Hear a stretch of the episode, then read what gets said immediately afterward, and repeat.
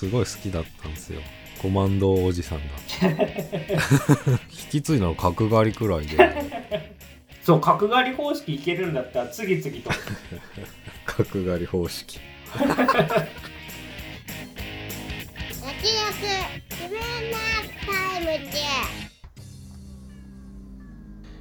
どうも慎太郎です。どうも曽我ですこの番組は映像業界で働く編集マンとアニメ業界に携わる構成作家が映画について話すラジオです。はい。ということで。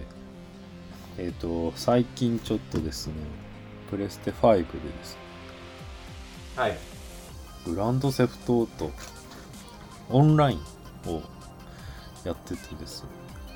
まあグラセフストーリーはめちゃめちゃ5めちゃめちゃ面白くて、まあ、かなりハマってるもう結構前ですけどそうですね。うーん。まあ一通りストーリークリアしてね当時はオンラインまあオンラインちょっとやってみるかっつったらもう歩いてるだけで 誰かが殺しに来るとか。そうですね。もう落ち着いて何にもできない状態ででさっき軽くそ粗悪に言ったんだけどなんだっけ？はい。危惧さチれる。ーターがそうそうチーターもいてね。かなりもう地味猛量がばっこする世界。でこれ何何にもできねえじゃんみたいな。まあほんで本当に無法地帯というかそうそうそう。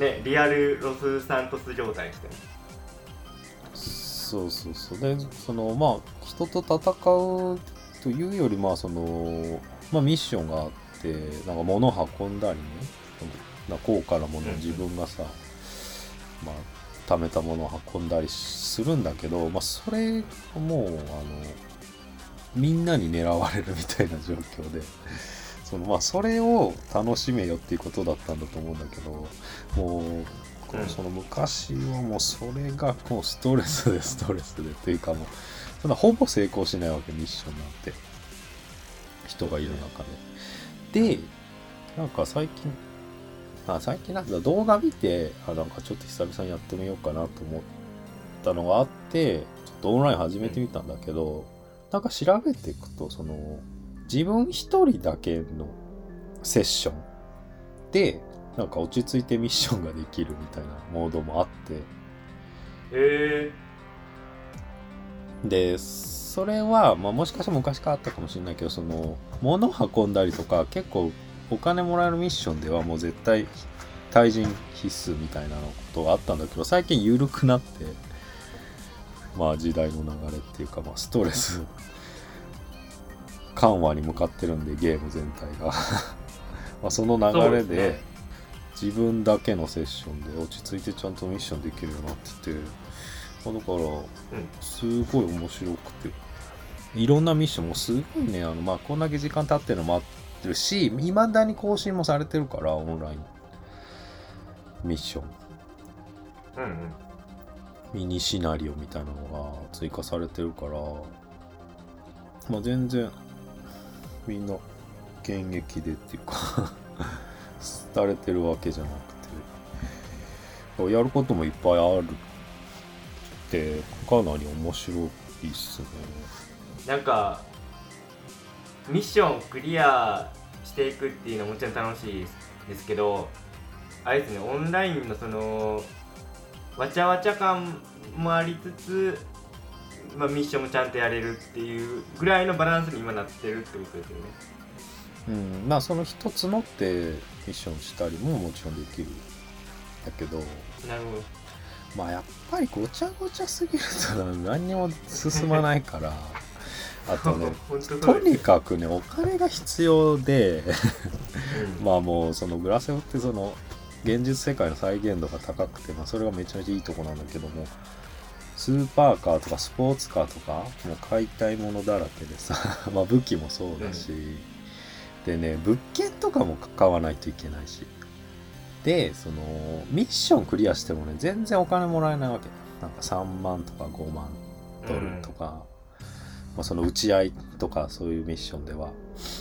なんだけどその組織のリーダーになってなんか葉っぱの生成所とかあのし医療研究というなんなんかまあシャブ作ったりとかあと 偽札作ったりとかをすることでなんか結構お金もらえるっていうか定期その放置でも在庫が溜まってってでそれを売りに行ったら儲かるみたいなその直接ミッションしあの死に物狂いでっていうかあの馬車馬のように働かなくても他のミッションやってる間にたまるみたいなシステムが今結構その主流になってきてて。えー、それ知らなかったですね。なんかエコシステムができてるんですね。放置そうそうそのまあ動物園みたいな殺し合いだけの世界じゃなくてね。だからかなりシミュレーターの領域に入ってまあ簡易版だけど入ってきててまず物件からね、100万ドルとかしててまず買わないといけない。の そのは葉っぱを生成する。生成所でそこのそこの施設のグレードもあるしあの立地もある。立地によって全然値段が違って。リアル。リアルだなっていう。でその南の方は砂漠でさまあロサンゼルスモデルで南の南じゃあ南の方は都会で北の方はもう砂漠とかでもう都会都会っていうか街から遠いんだけどそこら辺は安いんだけどもその売りに行くのめっちゃ大変みたいなだそういうのを天秤にかけながら施設設備投資をしながらでそのいろんなジャンルさっき言ったジャンルをそれぞれ なんかこうバランスよく育てていくとまあどんどんお金がもらえる。そのじょ状況をお金を稼げる状況をどんどん整備していくみたいなことが なんかそれが面白くてすごい必死にやりましたね最初の頃。やり始めの頃。だそれがないと全然お金がたまんない。でやりたいことできないみたいな。お金ないとそのコスチュームとかね好きには使えなかったりうん。欲しい車買えなかったりしますもんね。そうそう。車ももう物件以上に高いし スーパーか。バットモービルみたいなやつもありますね。あそうそう。そういうのも高いだよね。すっごい高いいやちょっといいっすねオンラインがなんかそういう風に今なってるっていうの全く知らなかったんで。その昔やってなんかあこれ違うなって思ったのと今状況違ってて、で未だに更新され続けてるんで。まあ今でもまあちょっとおすすめです。で6の噂がつまあちらほらと。ありますね。ある。まあでもいつ出るか全く決まってない。みたいな そういう状況なんで。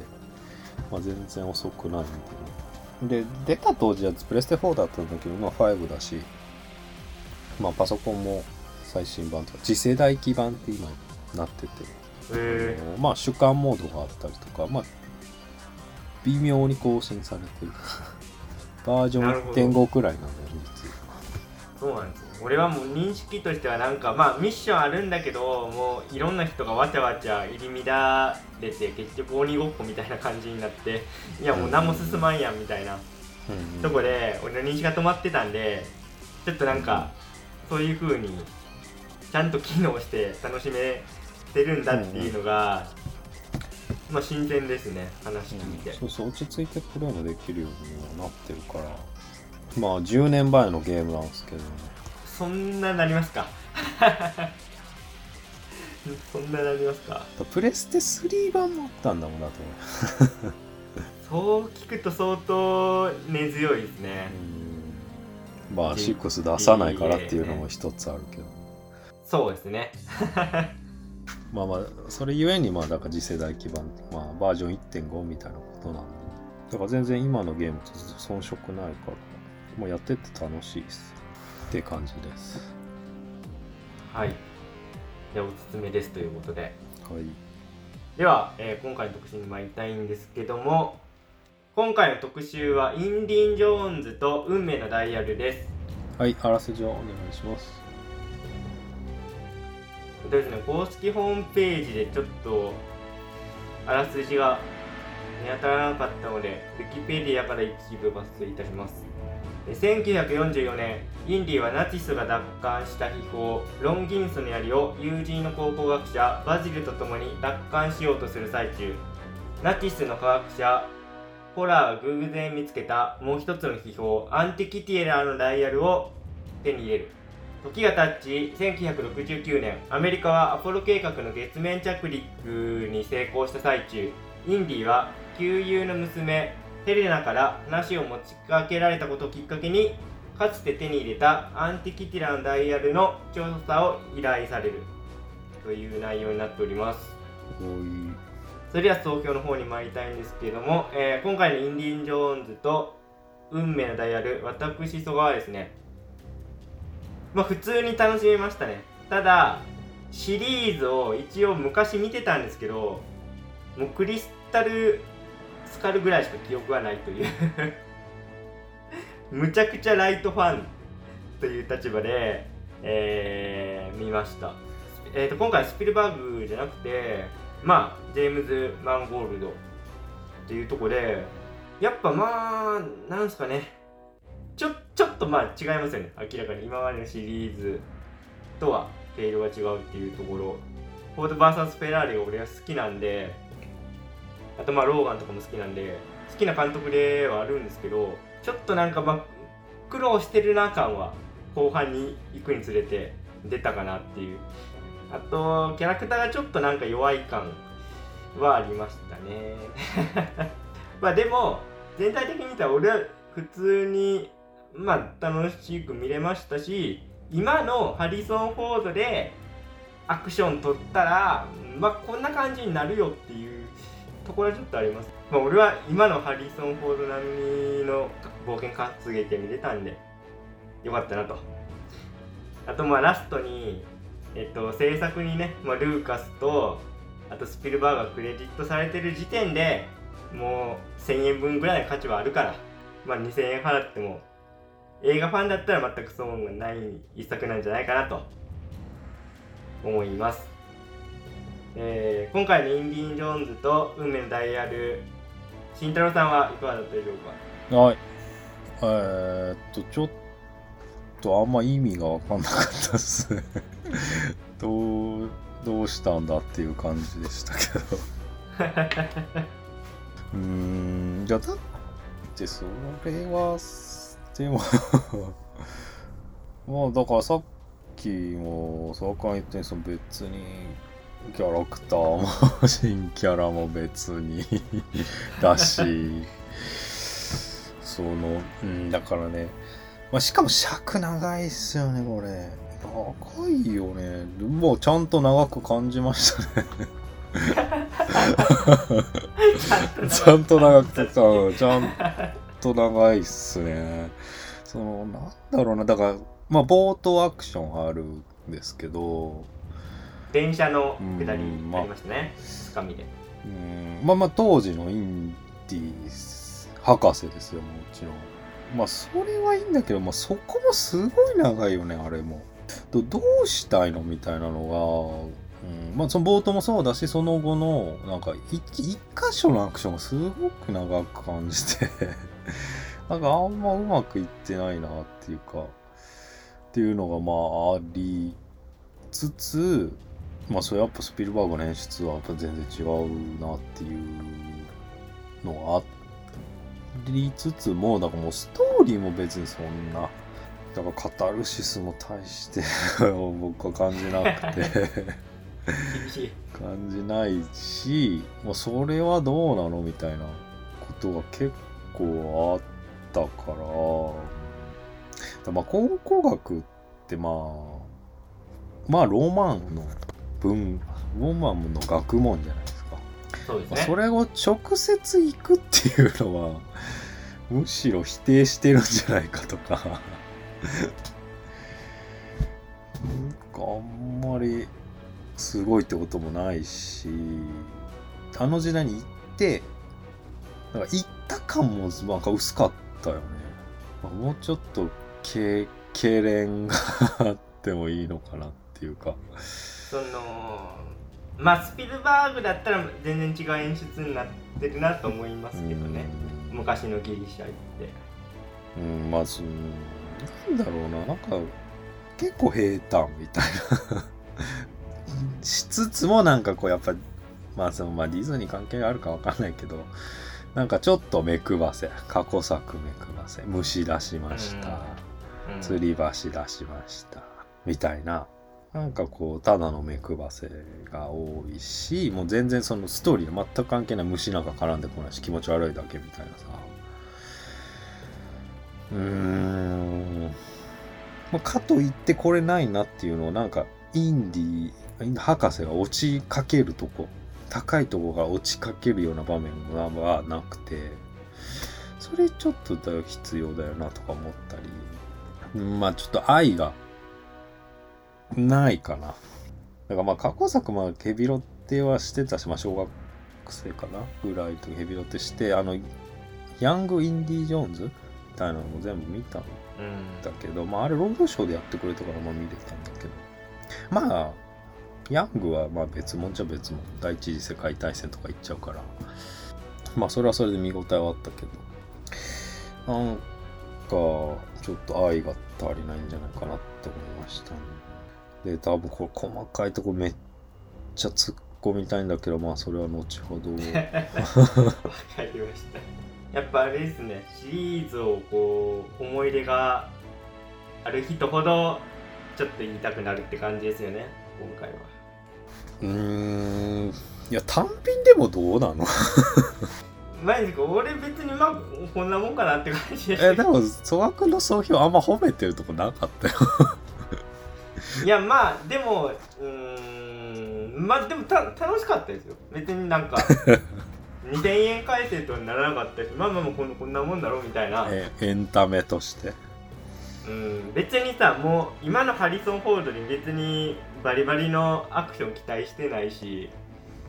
なんかアクションがゆっくりとかそういうことじゃないんだよななんかもう。演出？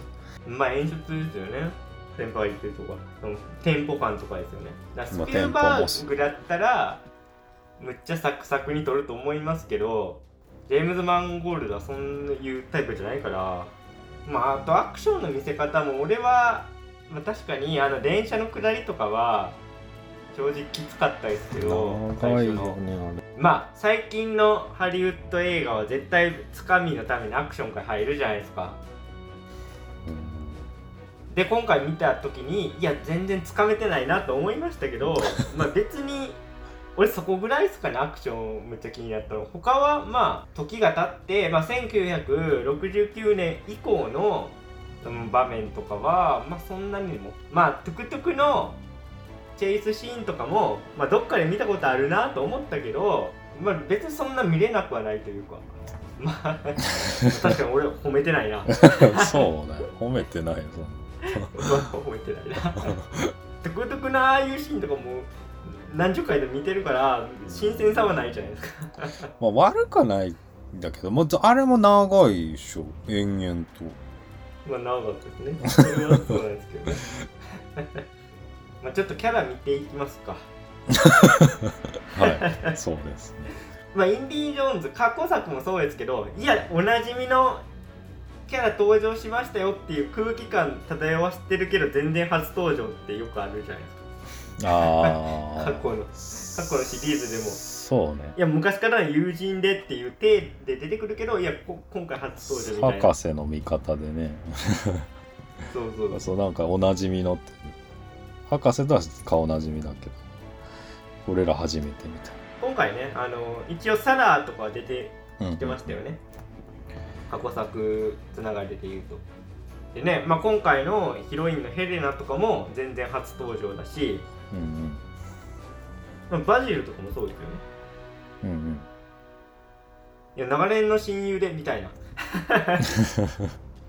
な長年の相棒でみたいな感じだったけどああ。もう全然初見だっていう。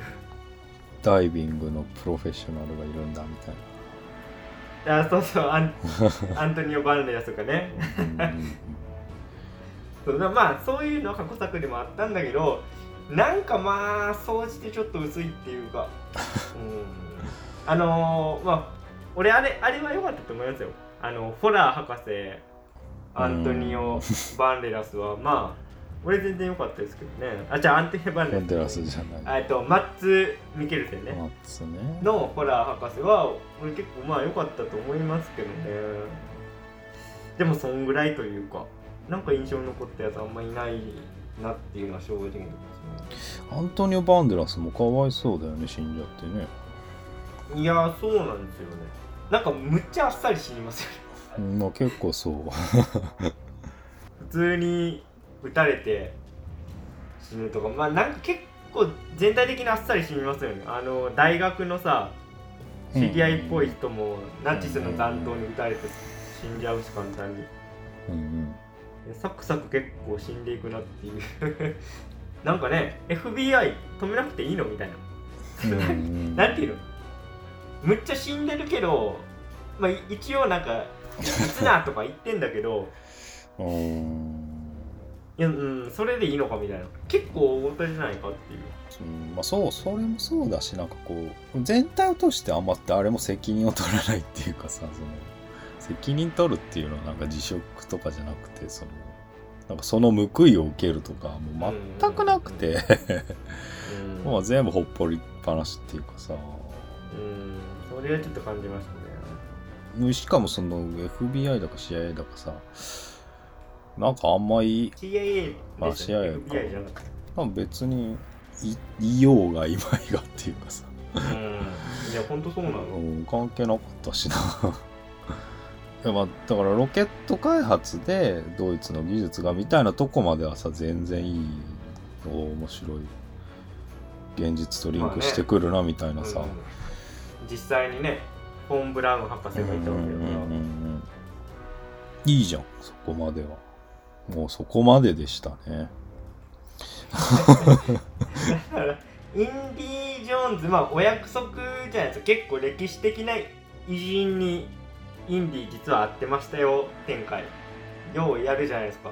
ちょっと弱いっていうか今回まあまあまあそいつが役役だったからまあってことなのかいやだから今思いついたけど、だったらそのアポロアポロだっけ？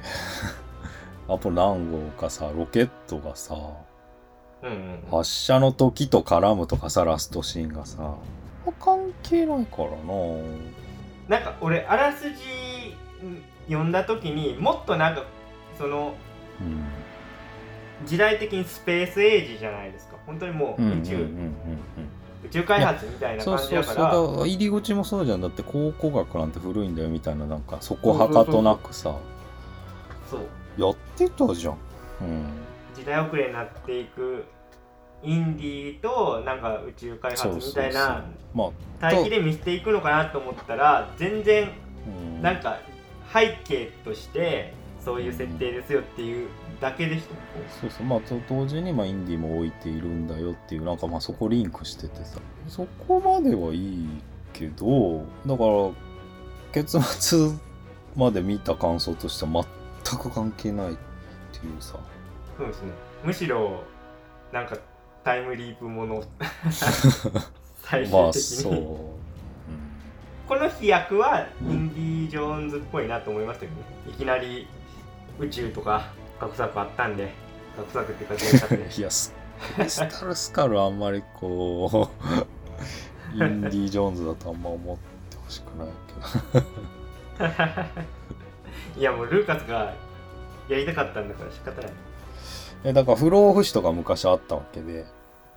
はいはいはい。うん、で全然そのうんフィクションラインのこういう方とか全然それはそれはいいんだけどだからそう筋が通ってないよね最初から。最後まで、うん。ただタイムリープすごいでしょうアンティキティラ使って、まあ、い行き着いた場所も古代ギリシャってないう、なんかインディその時代の思い出あったんか？お前っていう。なんて言ったらいいんですかね？いやまあもちろんそう。俺はこの時代に残るねんみたいになってくるじゃないですか。うんうんでアルキメデスと一緒にみたいな。うんアルキメデスの話昔一回もしてないよね。いやそうでしょ。いやななんか思い出ああったんだみたいな。ちょっと取ってつけた感は正直ありましたよね。うん。まあでもそこも本当は感動するっていうかさまあハリソン・フォードの演技はいいんだけど、まあもちろんその現代のあんま居場所がないみたいな振りはあってその最後に残るっていう場面がさ、まあ、あるんだけど、まあ、そんなに別に現代で阻害されてるっていうのもなんか取ってつけたぐらいの演出が最初の方にあっただけでさそれに対してなんか博士はそこまで何も喋んないわけで。でねもう一番決定的なのがねだったらさそのインディ博士がさ自分でさ決めるべきじゃん。残るか戻るか。それがさヒロインがボコってさ気絶したのを強制退場ってのはちょっとやっぱ先前やったフラッシュとかさ2分の1の魔法と真逆言ってても全然ダメなんじゃない？ここはむちゃくちゃ不満で俺もいやヘレナがワンパンして連れて帰ってきてオチでしょ？まあ何ねもないじゃんでそこにじそそこはやっぱインディーが選んでほしかったしまあでもその後の展開は俺好きなんで気づいたらいやマリオン出てきてみたいな。で最後もなんかいい感じ。ここここはジェームズ・マンゴールドの演出うまいなと思いますけど、まあ、まあいい感じに終わってくれる。で最後のラストシーンとかも一応カッコ作の目くばせがあるからまあまあまあまあみたいな。そこはいいけどみたいな。でだったらさインディがさでもさマリオのことを思うじゃないけどさなんかうん。決意してやっぱ戻るって言わしたらさそれらの演出は全部200倍くらいになるわけで、いやそれまあ、はそう。最後が良かったっていう理論全然適用されないよねじゃあ 分かってないじゃんじゃあ。ああ厳しいな。いいとこ探したいんだけど。でその良さげなシーンも分かってやってないからとプロセスがさ。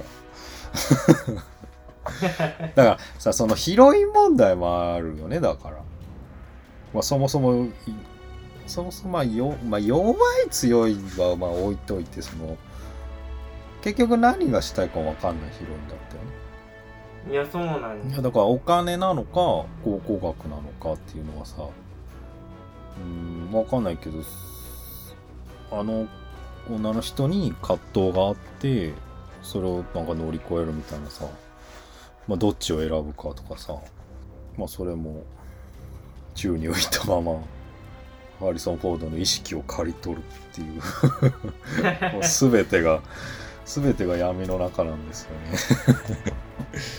いやヘレナね。全体的に印象あんま良くないですよね。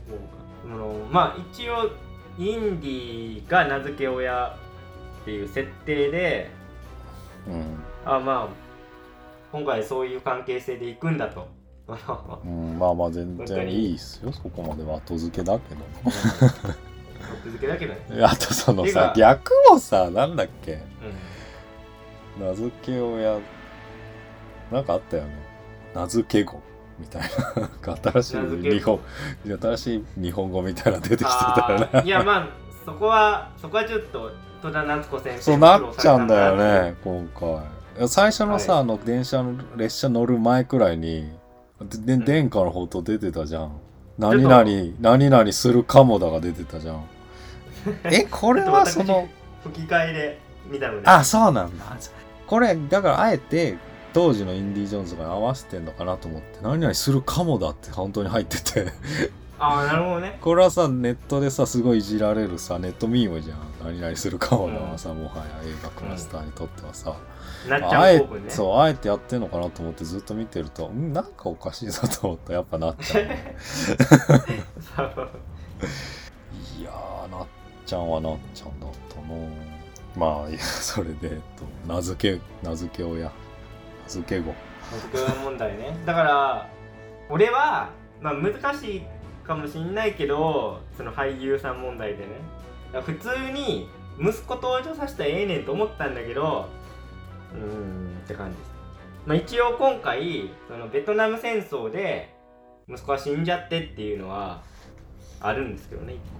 もう本当にアンティキティラがあるから過去に戻れるわけじゃないですか。ってなるとすごい、まあ、息子が死んでしまったことを悔いてるから、まあ、てっきりやり直しするのかなと思いきやそうしないっていうまあそのバランスは俺すごい好きなんですけどね。それやり直しし始めたらマジでいやマジでフラッシュじゃんってなったから。まあそこはいいんですけど。いやでも別にそこをさ別に描いてないでしょそれは。などういうことですか？いやだから自分で自由にダイヤル動かせる状況になってそうはしなかったみたいなことも別にないわけでしょ。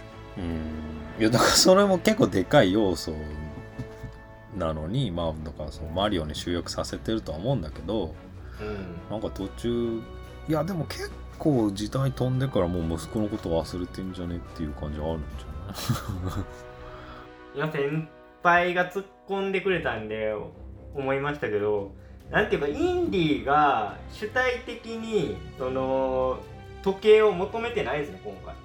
それもある。全然巻き込まれていやナチに渡したくないからとりあえず守らなきゃ的な動機じゃないですか。うんまあでもそうまあでもカッコ作もそんな感じか。うんいやいやいやいやそれはね全然違うとこ機があってねその、うん。目が輝く瞬間が何箇所も出てくんだよね実は。巻き込まれ方とははいえいはいはい。ちょっとちょっとまあ狂ってるぐらいのうん。今この状況でそれやるみたいなだから。だからさそのショーン・コネリーとの絡みのさ最後だってさうん。目の前でナチスのさ女の人が聖杯取ろうとして死んでってはいはいはいはい。さでも自分も手届こうとする中でさ中で取ろう取りに行こうとするんだよね、まあ、でももうめっちゃ主体じゃん、インディうん。が博士のパーソナリティ出てる中でだからさその時のもうショーン・コネリーの演技もさめちゃめちゃいいんだけどさ諌められるわけじゃん。もう別にないっすよねそういうとこ。いや今回確かにないんだけどまあバジルはアンティキティラのダイヤル破壊しろって言ってたんですよね。うんでもインディはやっぱ考古学オタなんで、まあ、壊せずに持ってたっていうとこがそもそもの発端だから今回。うん。でそこでねもうちょっとななんていうの？変質なんて変愛？考古学に対する変愛みたいなのもうちょっと描いてもよかったなと思います。すどっかで元気になってくれてもよか。っうんちょっと。たえだからそれで言うとだからヘレナもさじゃあ本当に考古学的な興味だったのかもうただ売りたかったのかさ。そうですね？どうどうですか？俺も俺も確かにどっちつかずですなんもないでしなんかもっと銭ゲバで行くんだったらそっちにょいや別にそれはそれでいいんじゃない？うん、だから何にも答え出してない人がインディーの答えを強制的に出してるからまあそういうとこももうやるそれは。そうでインディー殴られた時画面暗転したけどもこっちも暗転ですよ。なんかそのお父さんとの関係があるじゃないですかヘレヘレナは。うん。お父さんがむちゃくちゃその執着してたわけでしょ、うん。アンティキティラは、うんだからそこに対するなんか思いとか全然感じないっていうか、まあ、ととりあえず金にするかみたいなぐらいの。うんうんうんそうそうまあ動機しかないからちょっとう薄い薄いなって思っちゃいました。動機が。だから あれで終わるとただただそのあれにちダイヤルに近づくための道具っていうかさ ちょっとお父さんの研究かじってたんでっていうさ。うん。うん。うんだって子供がさそういうのを覚えるっていうのは大変なことのはずでさ。それの顛末がないっていうのはね、まあ、だとディズニーっぽい強い女性みたいなさなってましたけど、うん。うん。まあ、だったらポーズだけっていうことになっちゃう。ヒロイン問題難しいんですけどもともとまあインディ・ジョーンズって007が元ネタでその活劇版の007やるっていう企画なんで、まあ、ボンドガール的なポジションなんですけどやっぱもうおじいちゃんだからインディが今回。だから義理の娘的なポジションで持ってきてまあそれは俺全然いいと思ったんですけどまあそこで別に疑似的な親子関係も全然踏み込んでいかないし何がしたかったのかはちょっとありますよね。うん。例えばさ007で「まあ、ノータイムトゥーダイ結構賛否両論ありますけどあれは本当にもう娘を助けるっていうさあったじゃないですか1個ボンドがやりたかったらで今回のヘレナは別に強い女性だからまあ別になんてなんていうんですか。そんな囚われのお姫様的なポジションでもないし、まあ、かといってじゃあなんか対等なパートナーなのかみたいな感じもしないという。なんかポジションがちょっと定まってないのかなと思っちゃいましたね。だったら物語進めちゃダメっていうかさその、まあ、構造上もそもそも狙いがよくわかんない上にオチもないんだから、それは何にもならないよね。うん。いや本当になんかだから2人の関係がどうなるかすらも別に。うん。結局さそれっぽいさ奥さんといい感じになったけどさ。だからそれをする動機も別に マリオンのことはそんなに知ってたのかとかさ。だから一般的なその幸せの形みたいなことなのかもしれないけどまあだとしたら薄いよね。キャラクターの話題変わっちゃいますけどまあ絶対無理なんですけどキーホイワン再登場とかね年取うって、いやだからあれもただ間に合わなかっただけっぽくて。いやねブレイクがちょっと早かったらありえたのかなとかちょっと思いましたけど、まあやらしい感じはあるよねそれはそれでね。ディズニーは。はいまあ、見た目がただただただ若いけどねキーホイ君は まあね。確かにね。今回そのティディっていうさストリートチルドレンが出てくるじゃないです出かてくるね。このキャラもなんかあんまりちょ浮いてるというか。うん浮いてる。いやまあうーんやっぱ装置にしかなってないよね。うんあとあんまあんまっていうかめっちゃ怖えと思ったのは巨漢の男をなんかさ。手錠つないでさ。そうそうそうそうそう普通に殺してたけどさ、残酷描写でしたけどねあれね。うん。うんうんまああれ苦しいよ。スピルバーグはでもああいうちょっとちょいちょいやりますけどね。えぐい。だインディ・ージョーンズの中でもうカズさん結構いやそれはあるけどさ。まあ確かに俺もえぐいと思いますね。あそこはいやだからそこだけ突出してるからさ、そう他にあんまやってないから。いやだからその連続してまあまあ今はできないけどそのまあやっぱそこだけ突出してるよねっていうのは思う。他はあんまないから。あとはまあ今回のね敵ですけどまあホラー博士はなんていうんですかナチの残党なんだけど、まあ、ちょっと面白い設定でそんなにヒトラーへのシンパシーはないっていうかなんかなんかなんかちょっと面白い感じです。よヒトラーのことはそんなリスリスペクトっていうかまずそそこまでなんか神格化してないしてなくて、まあ、単にこう歴史をやり直したいっていうか、まあまあまドイドイツへの愛みたいなのは。まあ結果的に負けたからってのは大きいとは思うけどね。そうそうそうそう。でぶっちゃけナチスどうこうっていうよりはアンティキティラをこう求めてる動機とかは俺結構納得できましたね。まあやり直したいっていう。唯一あれじゃないですか。能動的に トレジャーハンティングしてたんじゃないですか。今作で。うん。これは博士だけが。うん、まあまあ設定と動機は面白いけどうん。なんか最後に大失敗しててまあ何だったんっていうのはあるけど。むっちゃあっさり死にましたよね。うん。そこもちょっとなんかなんかあってもよかったなっていう。うん。マジで飛行機墜落して終わるだけなんで。うん、うん、もうだから動機とかまではいいけどその 結構無謀だなって思ったけど。それ賞賛2%ぐらいじゃない？みたいな 飛行機一つで飛んでってさ。結構ザル計画っていうかさ。爪が甘いなとは思いますよね。大陸移動説がみたいな。で座標がずれててみたいなことでしたけど。まあ、全く違うとこ行ってさまあ対応できないのはさまあそうなんだけどさその飛うん。行機で飛んでってさ、まあ、実際に狙った通りのとこに行けてさ行けたとしてさあの少人数でなんかまあ飛行機も隠したりしてなるほどね。飛行機隠してっていうか そのっまあ確かに。てていうかさその2回目ぐらいのさ そのせ空に裂け目できてその思った通りの空行けるんだみたいに思って。うん。計画まあどんな計画だったのかってことでうんうん。でまあまあそのだから自分が多分自分に成り代わってみたいなことあると思うんだけど、まあ、ヒトラー殺すとかあると思うんだけどそこに行くまでにさ、そうでしょうねうん空から空へ行けるのかとかさ なんか。い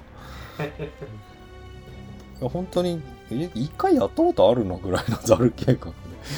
不思議だったんだよタイムスリップ成功したとてなんかのれんに腕押し感っていうかまあ確かにねあれだけの少人数じゃうんうん大したことできなさそうっていうのはそうかもしれない。うん。しかも飛行機でっていうのは結構リスク背負ってる墜落した終わりなわけでさうん。確かにどうですかキャラ的にはこん。なもん。ですか他にいや壊滅的ですよキャラ的にはキャラ的にはねまあ音楽どうですかジョン・ウィリアムズでしたけど今回。なんかあんま長く流さなかったよ。なんか盛り上がってすぐ落とすみたいなの結構多くなかった、うんうんうん。まあでも本当にジョン・ウィリアムズがやるんだっていうのはびっくりしましたね。多分もう90過ぎぐらいでしょ今。うんでも今度そういうのもあ日本あっ今度たのかな。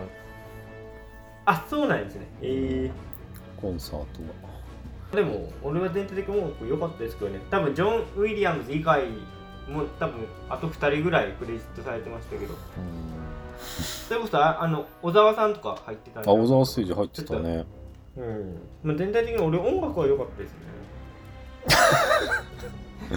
もうお分かりの通り僕はだから音楽はどうとかいうレベルじゃないですよねさっき。り それでどうこうなるレベルの作品じゃない。ま マジですか？えー、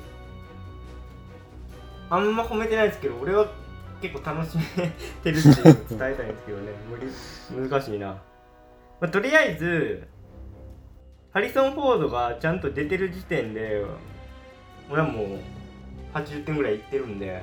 だって「スター・ウォーズ」みたいなまあ俺「スター・ウォーズ」全然す新三部作まあそそんな嫌いじゃないですけどあのハンソロが死んだことにカンカンじゃないですか皆さん。なんかそういう風潮も出てきてるよね。なんか当時は別にまあそれはそれはそれでっていうか結果的にその三部作がうまくいってなかったからまあ言われてるっていうのはあるとは思うけどね。まあね。うん。そうそういう歴史認識になっちゃってますけど、今や。ただうん。ちゃんちゃんと主演で撮ってくれただけでも結構嬉しいですけどね 弱いな。いや別にそう思う人がいたら俺はそれはそれでいいと思うけど。あ本当ですか。いや別にトム・クルーズみたいなさことは求めてないんでハリソン・フォードには。そのい今の年齢なりの演技でありアクションにしてくれただけで俺は嬉しかったけどなだったら演出であり脚本でありがもったいないよねってことで。どうなんだからやっぱりスピルバーグはね。いやまあそれはそうなんですけどいやまあ確かにな。スピルバーグ向きの題材ではあるなと思いましたけどインディ・ージョーンズのシリーズ自体がスピルバーグ向きの話なんで、まあ、他の監督が演出したらこうなっちゃう果感はあるのかもしれないですね。もうちょっとそんな別に重厚な人間ドラマでみたいな感じじゃないじゃないですか。インディ・ージョーンズ自体が。ジェームズ・マンゴールドってそこが上手い人だと思うから俺は。だヒーローものだけどローガンみたいな。うん、あだからローガンみたいにしたかったのはあるんじゃない？いやしようとしてますよね。最後のあのギリシャ時代に残るみたいなくだりとかもただちょっとヒロインがワンパンして終わっちゃうからいやだからそれはさまあこじつけかもしれないけどだからもうディズニー帝国なんじゃない？そのローガンみたいなさうん。終わり方にできなかったのはさ。そうなんですよね。俺だから結構もうあそこでインディが残るラストだったらちょっとまた違ってくるなと思って。あれはあれで、まあ、幕引きとしてはそういうストーリーもあるよな。でもちろんそうだよだかうんらそれをああしたから大失敗だったっていう話で。まあそうそこそこは確かに俺文句あるんですけど。でもそんな別に。そろそろいいんじゃない？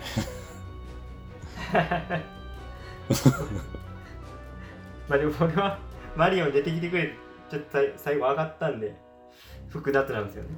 う 最後は結構良かったけどっていう。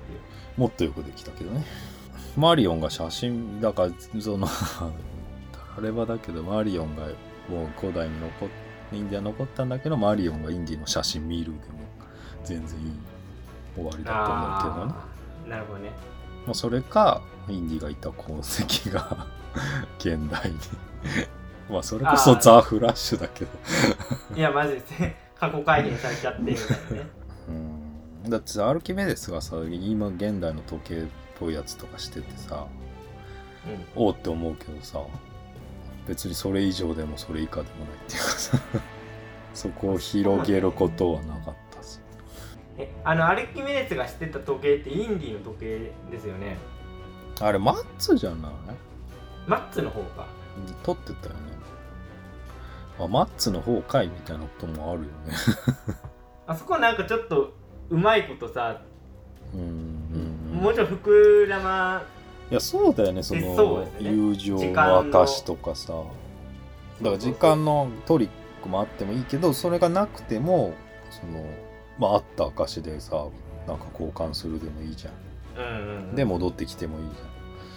それも別に まあフラッシュみたいなことになるからか まあそう考えたらやっぱフラッシュよくできてたなっていう ことになっちゃいますけど。なまあでもあんな飛行機落ちたらもう未来はもうとんでもないことになってると思うけどねフラッシュの世界だったら。改変しまくりだけど。まあだからルーカスフィルムが、まあ、権利持っててみたいな。それをディズニーに売ってみたいな経緯があったからまあ売ってっていうか吸収されてっていうか。まあなんか まあよ実現したっていう側面もあるけどまあ付き合いでやったみたいなとこはななきにしもあらずなのかなって わかんないけど。スピルバーグはだから、まあ、フェイブマンズとかあとウエストサイドストーリーとかに集中したいんで、まあ、今回は違う人でってことだったんですよね。うん、まあまあまああんまりやりたくないとは思うけどねもちろん。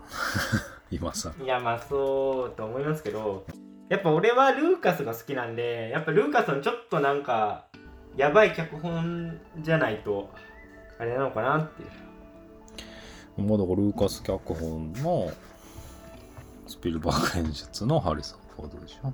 一番いいのいやもうそうなんですよね。そんなとこですか